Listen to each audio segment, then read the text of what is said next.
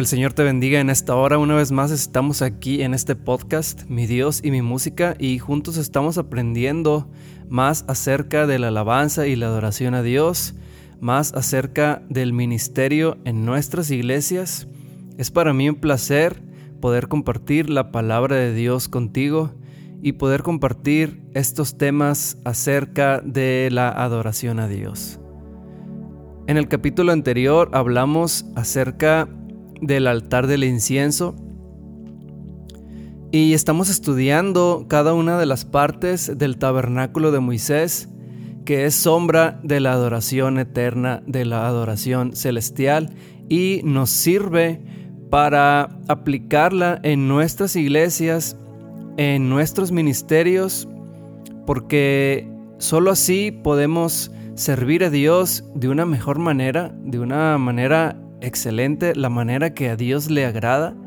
Entonces estamos aprendiendo en cada una de las partes del tabernáculo, estamos aprendiendo la verdadera adoración. Uno de los atributos de Dios es ser omnipresente.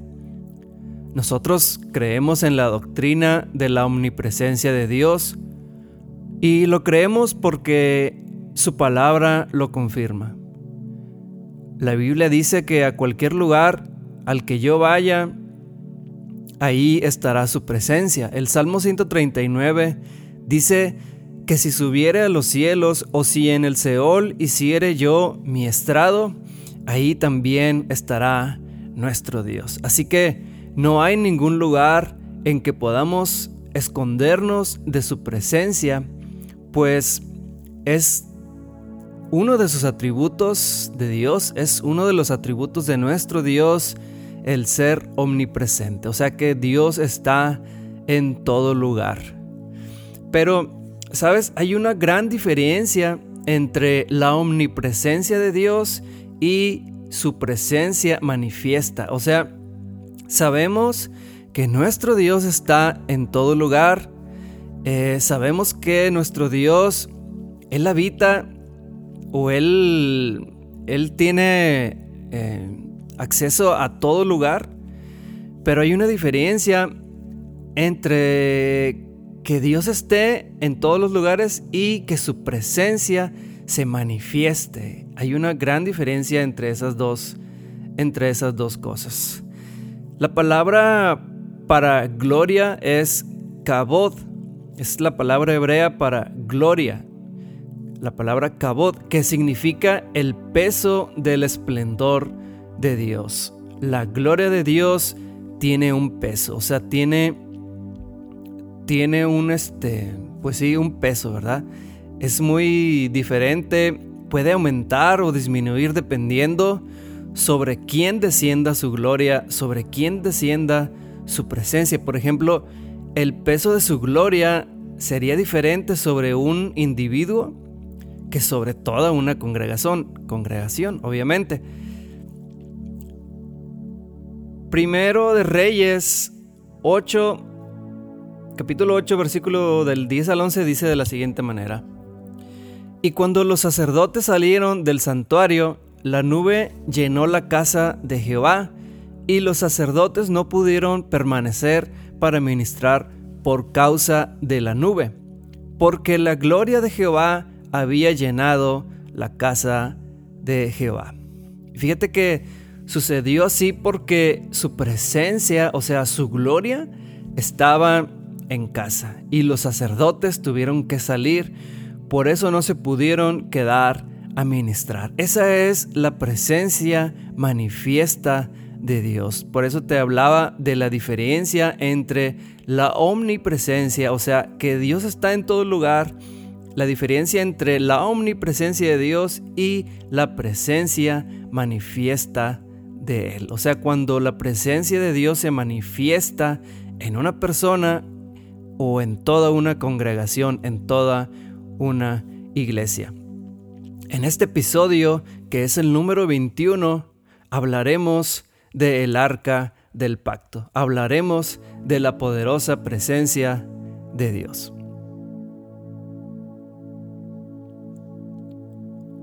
Su construcción vámonos al libro de Éxodo, en el capítulo 25, del 10 al 12. O más bien del 10 al 22, creo.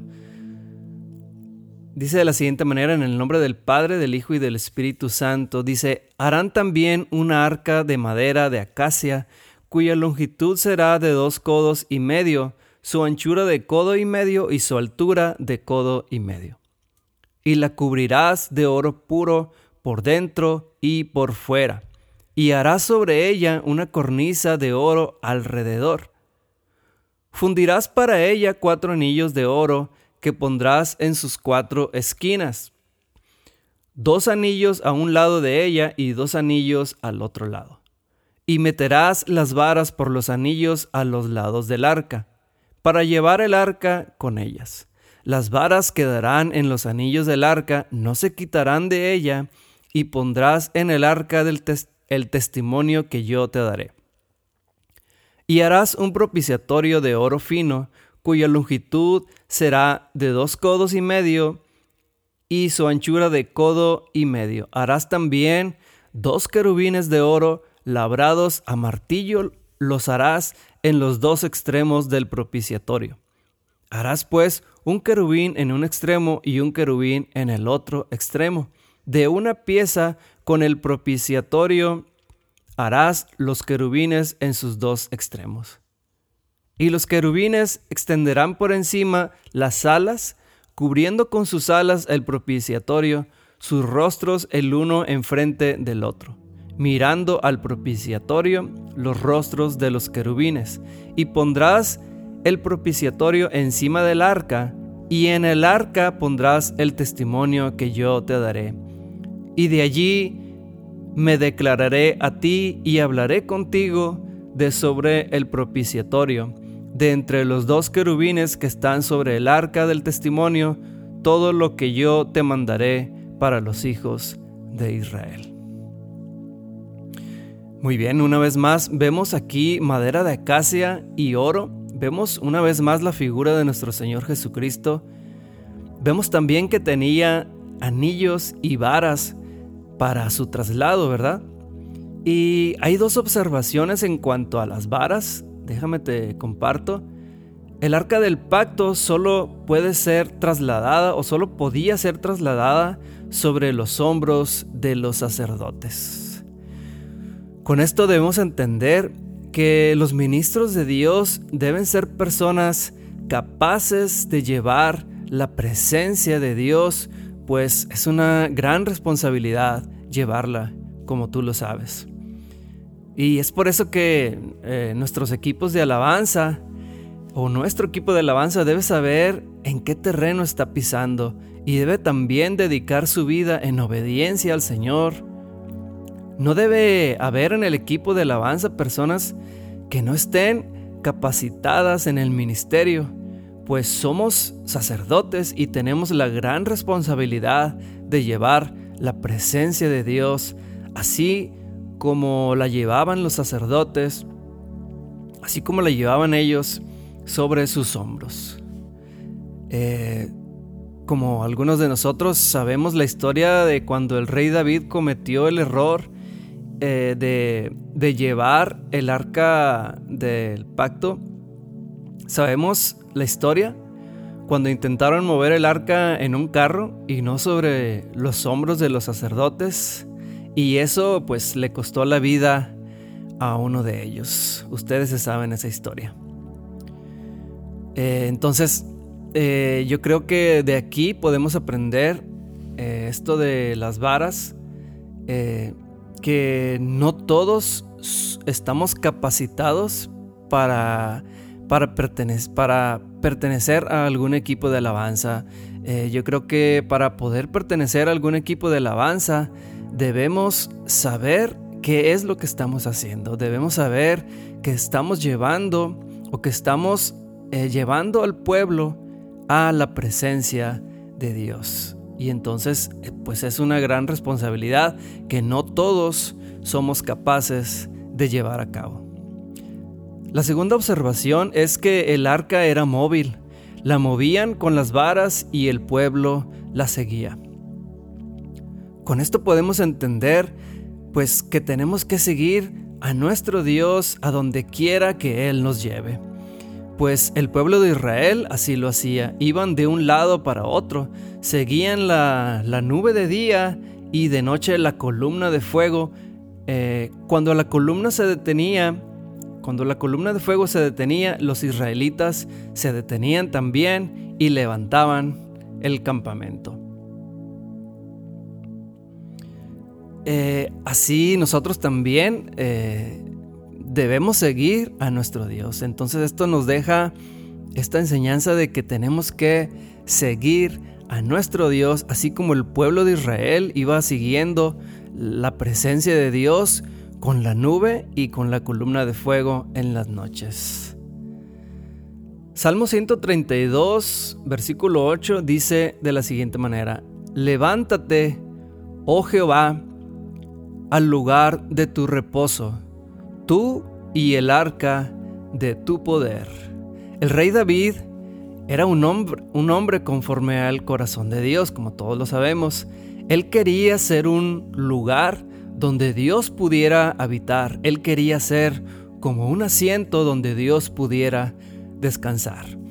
Recuerda que eres templo del Espíritu Santo, eres una casa móvil que sigue y lleva la presencia de Dios, lleva su presencia a todo lugar, a donde tú vayas. Recuerda que eres un sacerdote y un sacerdote establece lugares de encuentro entre Dios y los hombres. O sea, cuando estamos ministrando en, el, en la iglesia, en, nuestros, en el templo, eh, o como tú lo quieres llamar, en la casa de Dios, en la casa de oración, en la iglesia, tenemos que establecer lugares de encuentro entre Dios y entre los hombres.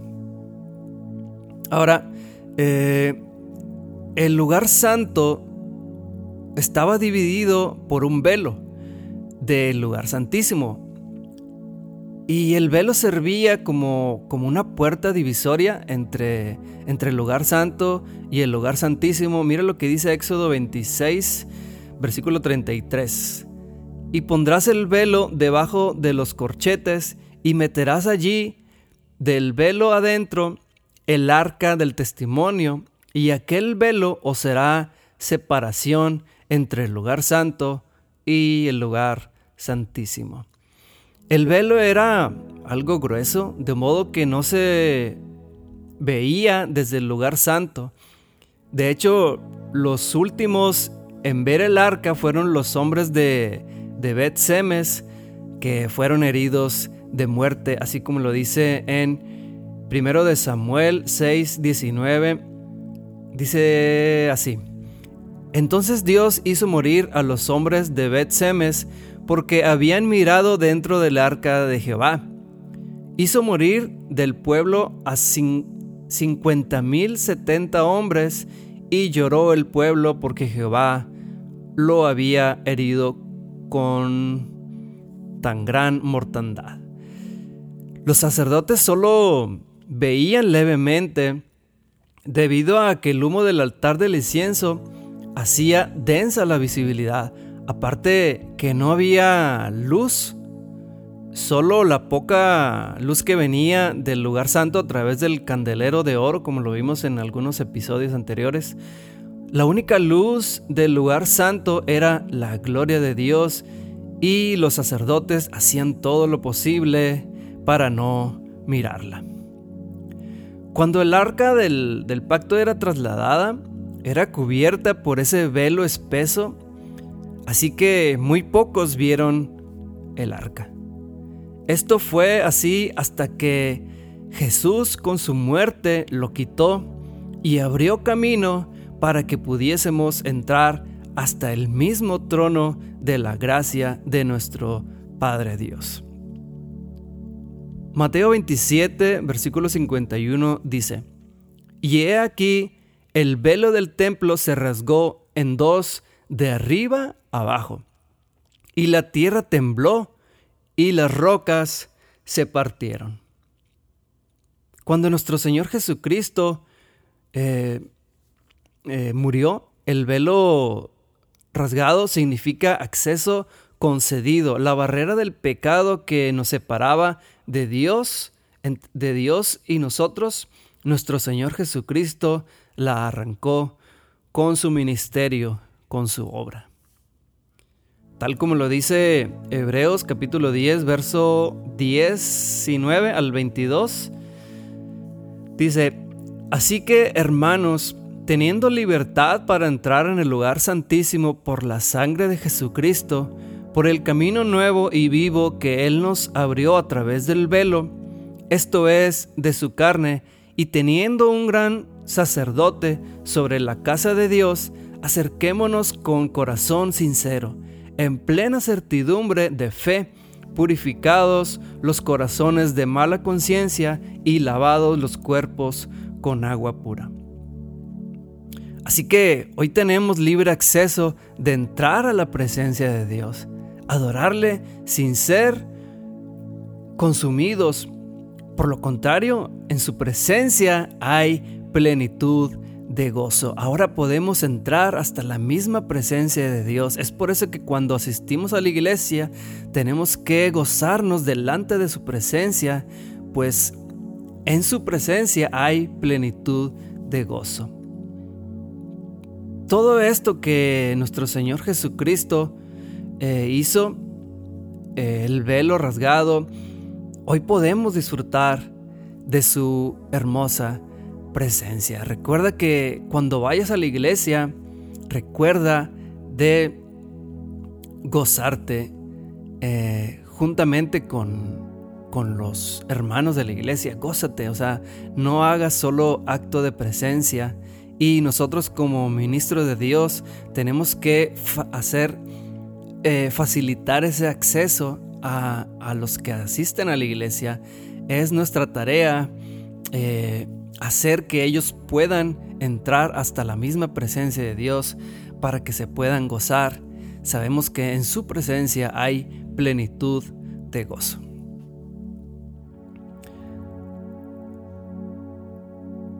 El lugar santísimo es el mismo trono de Dios y dentro de él se encuentra el arca del pacto.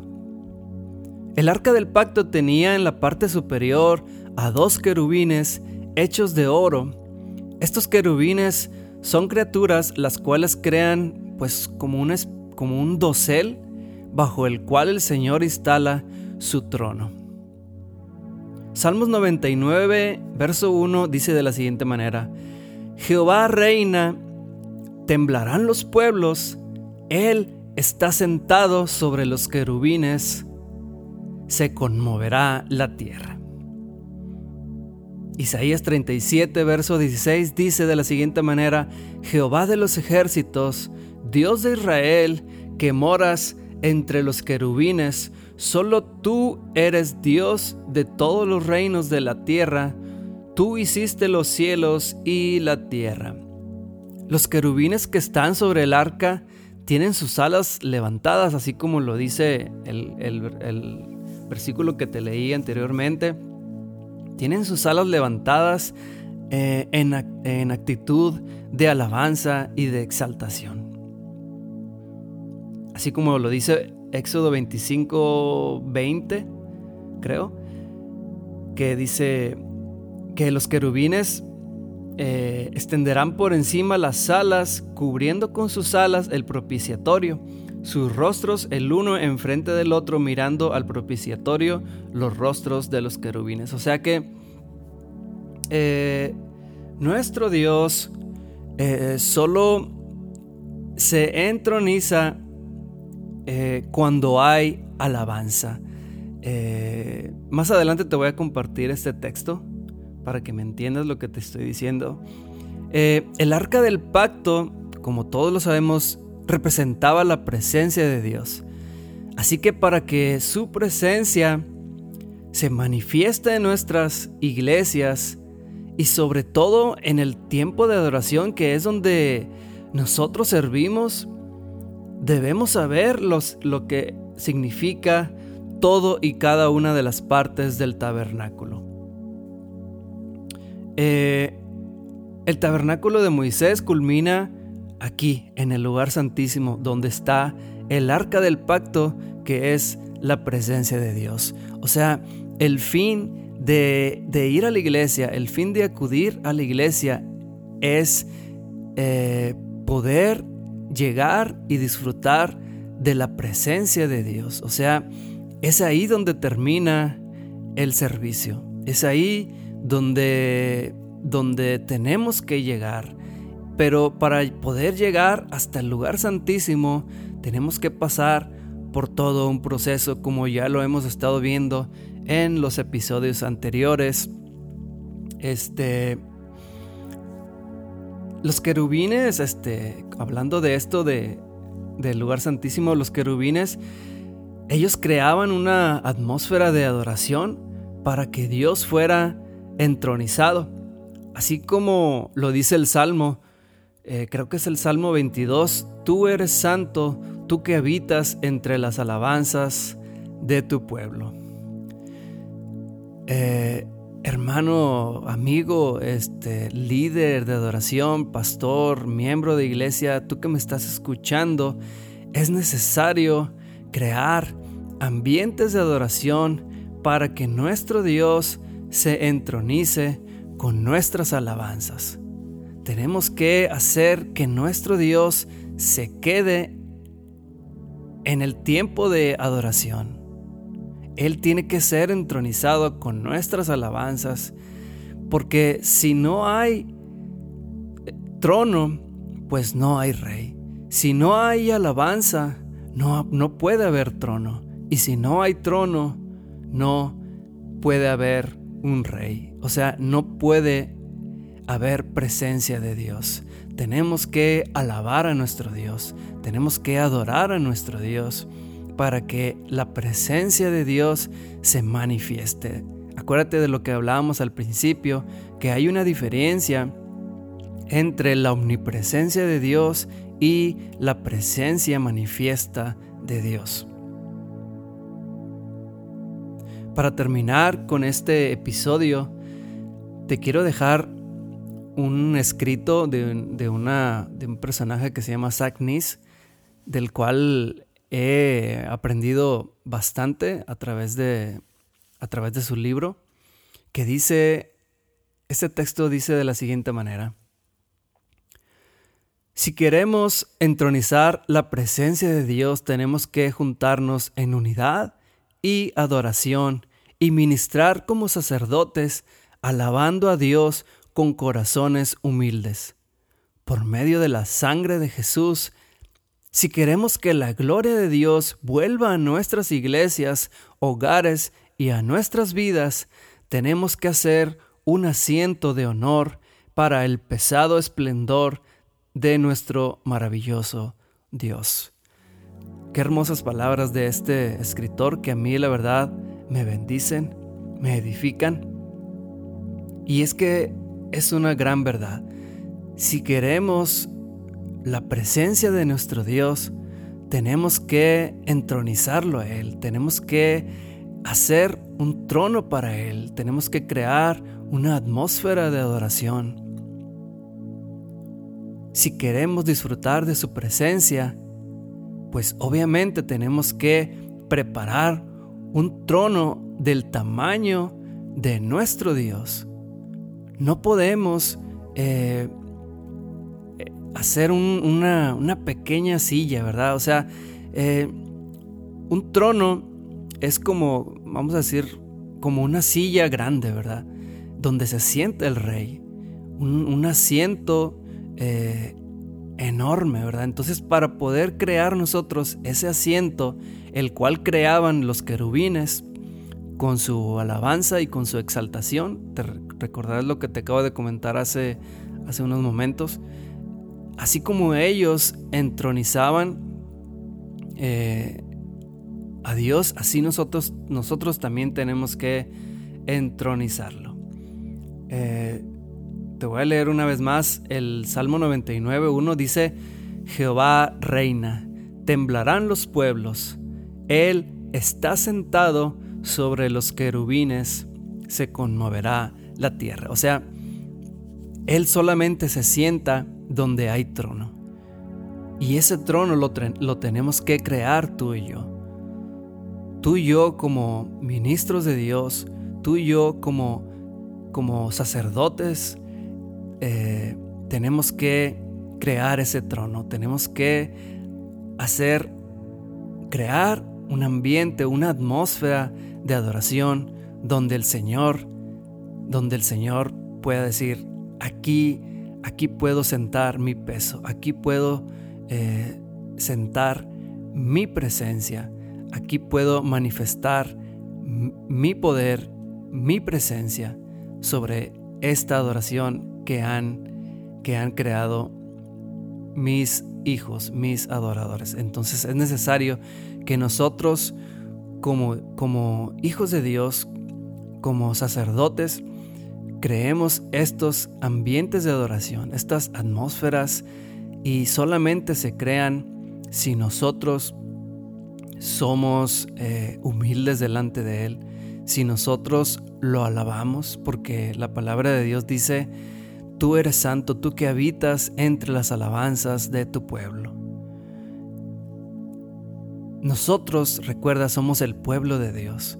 Somos ese pueblo adquirido por Dios. Somos esa nación santa para anunciar las virtudes de aquel que nos llamó de tinieblas a su luz admirable.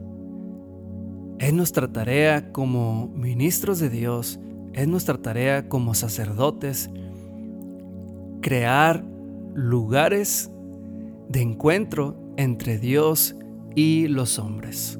Tenemos que hacer que la iglesia pueda llegar hasta la misma presencia de Dios. Tenemos que enseñar también a la iglesia el camino para poder llegar hasta su presencia. Debemos saber adorar, debemos saber alabar a Dios, para que la iglesia pueda también llegar hasta la misma presencia de Dios, porque recuerda, es el fin del tabernáculo de Moisés, el lugar santísimo que es donde estaba la presencia de Dios. Entonces, cuando nosotros vamos a los servicios de la iglesia, ese es el fin, llegar hasta la misma presencia de Dios. Y entonces para poder llegar ahí tenemos que pasar por todo un proceso. Tenemos que pasar por el altar de bronce, por la fuente de bronce. Tenemos que tener también ya en el lugar santo, tenemos que tener comunión con Dios, que es la mesa de los panes. Tenemos que tener eh, la obra del, del Espíritu Santo, que es el candelero de oro. Tenemos que tener comunión con el Espíritu Santo para que Él nos pueda equipar con los dones y con los frutos del Espíritu Santo. Después tenemos que orar a Dios en, lo aprendimos en el, en el altar del, del incienso para al fin poder llegar hasta la presencia de Dios que es el arca del pacto. Todo este viaje que hemos emprendido, todo este viaje que hemos eh, empezado, culmina aquí, en el arca del pacto, en la presencia de Dios. Y este es el fin eh, de nuestro servicio, este tiene que ser el, el punto de llegar, eh, tiene que ser nuestro objetivo como, como adoradores, como ministros de Dios, poder llegar hasta la presencia de Dios. Para mí ha sido un privilegio y un honor y un gusto tremendo poder compartir la palabra de Dios y poder compartir estos temas en este episodio número 21 al cual he llamado el arca del pacto. Hay mucho que aprender. Esto es simplemente un, yo solamente te di unos, unos, pequeños puntos, ¿verdad? Eh, eh, hay mucho que aprender si tienes la oportunidad de, de leer su palabra para aprender cada una de sus partes y, y culminar en este del arca del pacto, hay mucho que aprender. Yo solamente te di algunos puntos, ¿verdad? No, no profundicé mucho, pero esto del tabernáculo de Moisés nos enseña grandes cosas y eh, este es el fin, eh, llegar hasta la presencia de Dios, porque sabemos que donde está la presencia de Dios hay plenitud de gozo y sabemos que el gozo es nuestra fortaleza. Te doy muchas gracias a ti que me has seguido a través de todos estos episodios. Eh, estos episodios van a seguir, este no es el último. Estos episodios van a seguir, tenemos que seguir aprendiendo más acerca del ministerio, acerca de la alabanza y la adoración a Dios. Eh, te espero en los próximos episodios y para mí fue, como te lo dije, para mí fue un privilegio y un, un gozo compartir este tema contigo, compartir estos textos de la palabra de Dios. Espero que te hayan bendecido, espero te hayan edificado y espero también que te hayan desafiado. Que el Señor te bendiga y te guarde.